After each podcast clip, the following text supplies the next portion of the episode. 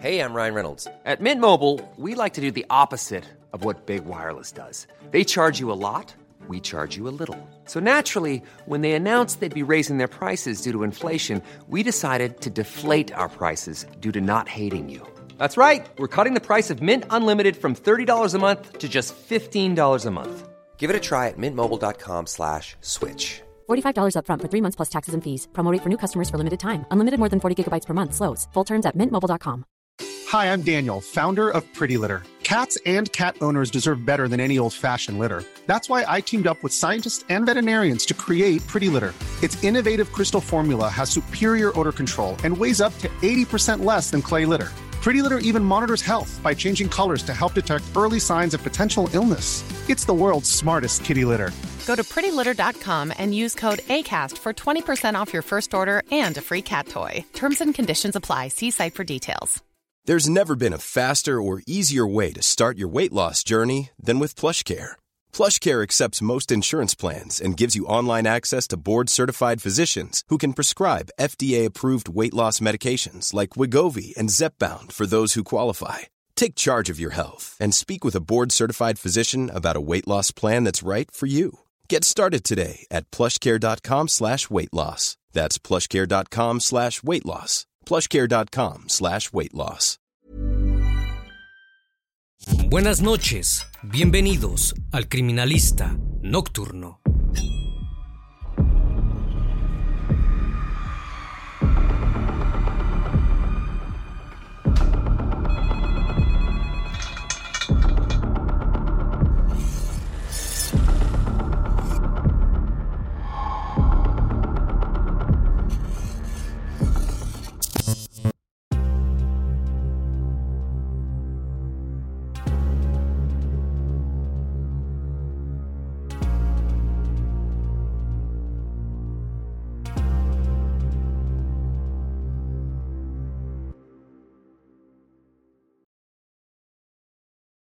El 10 de marzo del 2017, a las 6.40 de la mañana, en Magdalena del Mar, Lima, Perú, Luis Sergio Ramírez Santos, de 19 años, se despidió de su madre, como todos los días, y salió de su casa hacia la facultad. Como era habitual, Luis regresaría tarde.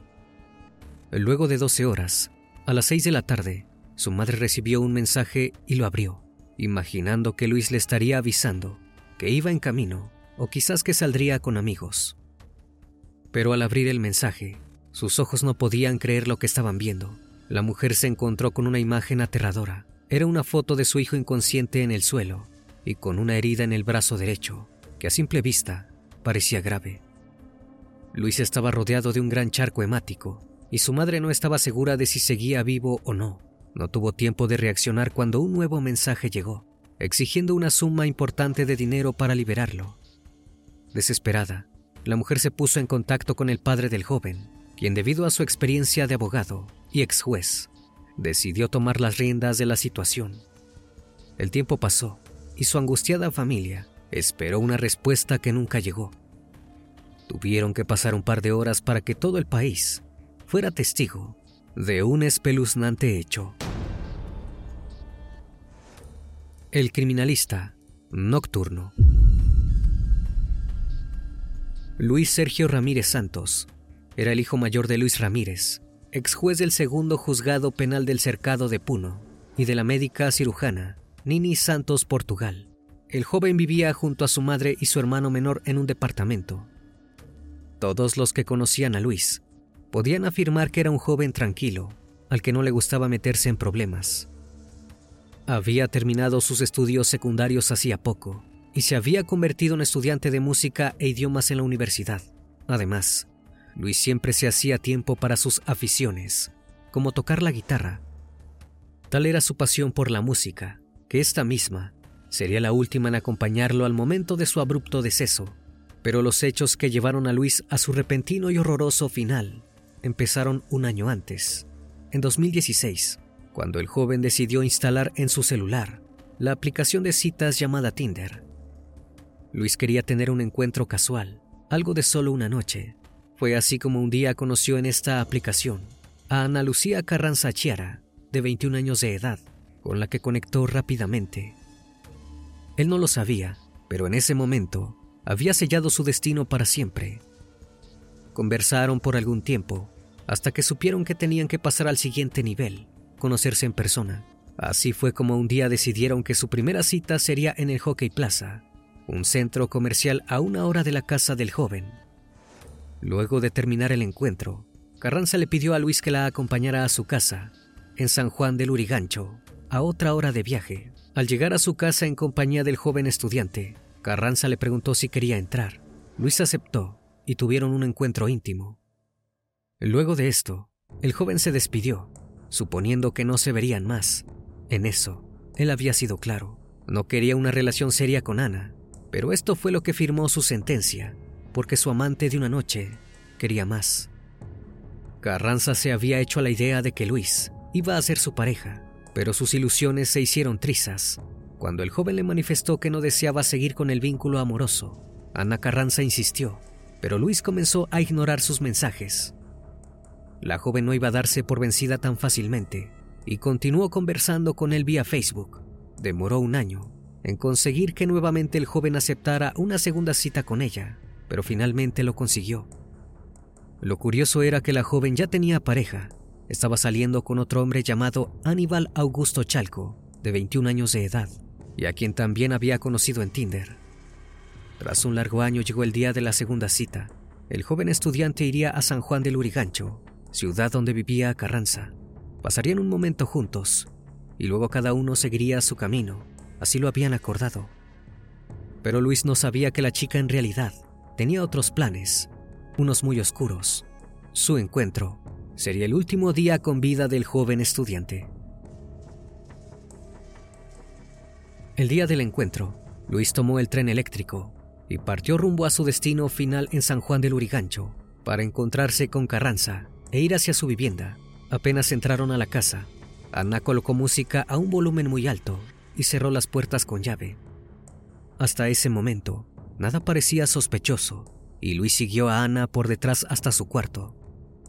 Al ingresar, la víctima vio a Aníbal Chalco, un hombre completamente desconocido para él y que tenía una espada japonesa entre las manos. En ese momento la tortura inició. Los hechos narrados a continuación fueron relatados después del crimen por la perversa pareja, con detalles espeluznantes y sin ningún tipo de remordimiento. Sin perder un segundo, Aníbal arremetió contra el amante de su pareja y le hizo varios cortes en todo el cuerpo con la espada. Pero hubo uno en un brazo que le provocó una herida profunda. Luis cayó herido al suelo, donde comenzó a desangrarse, pero el martirio no terminó allí, porque la siniestra pareja comenzó a lastimarlo lentamente. Ana Carranza se acercó a su víctima y le exigió furiosa que se disculpara con ella por lo que le había hecho, pero Luis había perdido mucha sangre y se mostró indiferente ante los gritos de su agresora. Cuando la mujer vio que Luis no se iba a disculpar con ella, le hizo un torniquete en el brazo herido para detener el sangrado y evitar que su víctima cayera inconsciente. Mientras Ana hería a Luis con la espada, Aníbal le había dicho al joven que había pensado llamar a un amigo para curarlo, pero luego desistió y le indicó que no lo haría, porque iba a delatarlos. La esperanza de Luis por salvarse se había esfumado rápidamente.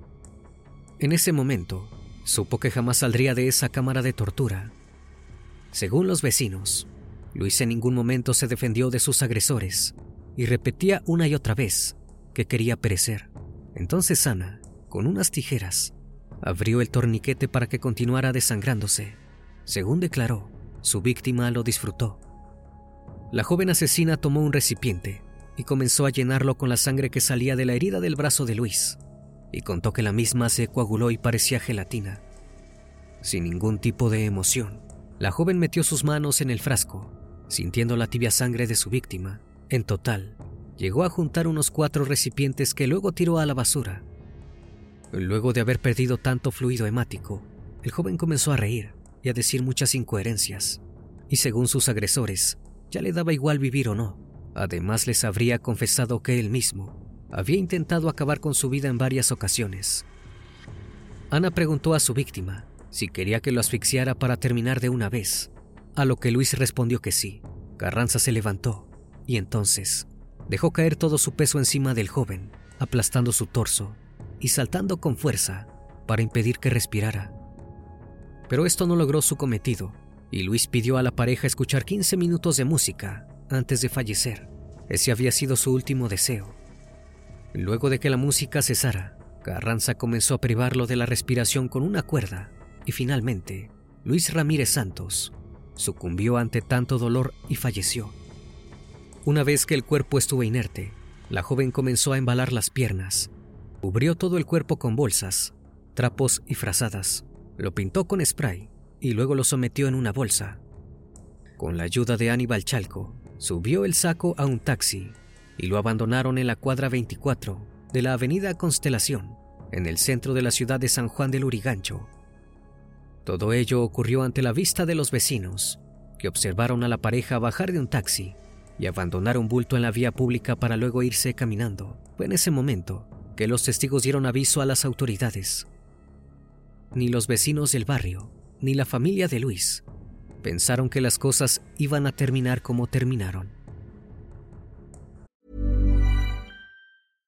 How would you like to look 5 years younger? In a clinical study, people that had volume added with Juvederm Voluma XC in the cheeks perceived themselves as looking 5 years younger at 6 months after treatment. Look younger, feel like you. Add volume for lift and contour in the cheeks with Juvederm Voluma XC. Reverse signs of aging by adding volume to smooth laugh lines with Juvederm Volure XC. For important safety information and to find a licensed specialist, visit juvederm.com. That's J U V E D E R M.com. Not for people with severe allergic reactions, allergies to lidocaine, or the proteins used in Juvederm. Common side effects include injection site redness, swelling, pain, tenderness, firmness, lumps, bumps, bruising, discoloration, or itching. There's a risk of unintentional injection into a blood vessel, which can cause vision abnormalities, blindness, stroke, temporary scabs, or scarring. Talk to a licensed specialist to find out if it's right for you.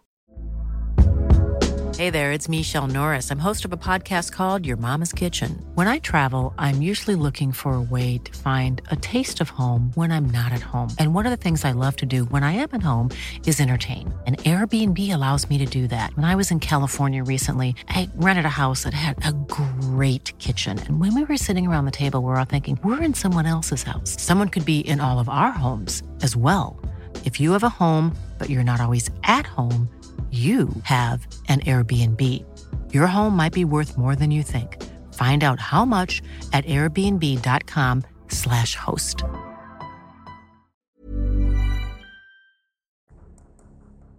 Luego de deshacerse del cuerpo, la pareja comenzó con la extorsión a los padres del fallecido, a quienes pidieron 20 mil soles, una cifra equivalente a 5 mil dólares, para que los familiares de Luis no tuvieran dudas de que lo habían raptado antes de quitarle la vida, le habían tomado fotografías y un video en el que se veía al joven estudiante despidiéndose de su familia. Enviaron la evidencia a sus padres, sabiendo que ya no recuperarían a su ser querido, porque a esta altura Luis ya estaba sin vida. Aún así, jugaron con los sentimientos de la desesperada familia y recibieron un depósito de 1.500 soles. Los parientes de Luis estaban en pánico. Habían denunciado el secuestro a las autoridades y pagado parte del rescate, pero aún no tenía noticias del joven. Luego de tres horas de sufrimiento, se produjo una nueva comunicación, pero esta vez a través del chat del grupo de amigos de Luis. En los mensajes, supuestamente escritos por el joven, decía que estaba privado de su libertad, que se encontraba herido dentro de una camioneta en movimiento y que eso le había sucedido por haber tenido un encuentro íntimo con una niña de 13 años. Cuando uno de sus amigos bromeando le preguntó ¿Qué hacía con el celular si estaba secuestrado? Los asesinos le respondieron con la misma imagen que le habían enviado a su madre de Luis, inconsciente en el suelo. Esta fue la última información que obtuvieron del joven. Los agresores dejaron de contestar, ya que habían conseguido su objetivo. Luego de retirar los 1.500 soles del pago, tomaron otro taxi hacia un centro comercial donde gastaron el dinero en comida y juegos. Así demostraron el nivel de perversidad y desinterés que tenían ambos. A la par de la denuncia del rapto de Luis, la policía había recibido el aviso de que un bulto extraño se encontraba tirado en la calle. Al llegar al lugar e inspeccionar el interior de la bolsa, la policía descubrió el cuerpo sin vida de Luis Ramírez Santos. El cuerpo presentaba varios cortes con un arma punzocortante y se encontraba en posición fetal. con los pies y las manos atadas. Las autoridades rápidamente dieron aviso a la familia.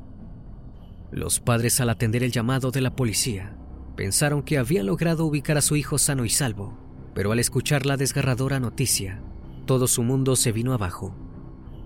Poco después, el cuerpo del joven estudiante fue trasladado a la morgue, donde la madre finalmente lo identificó.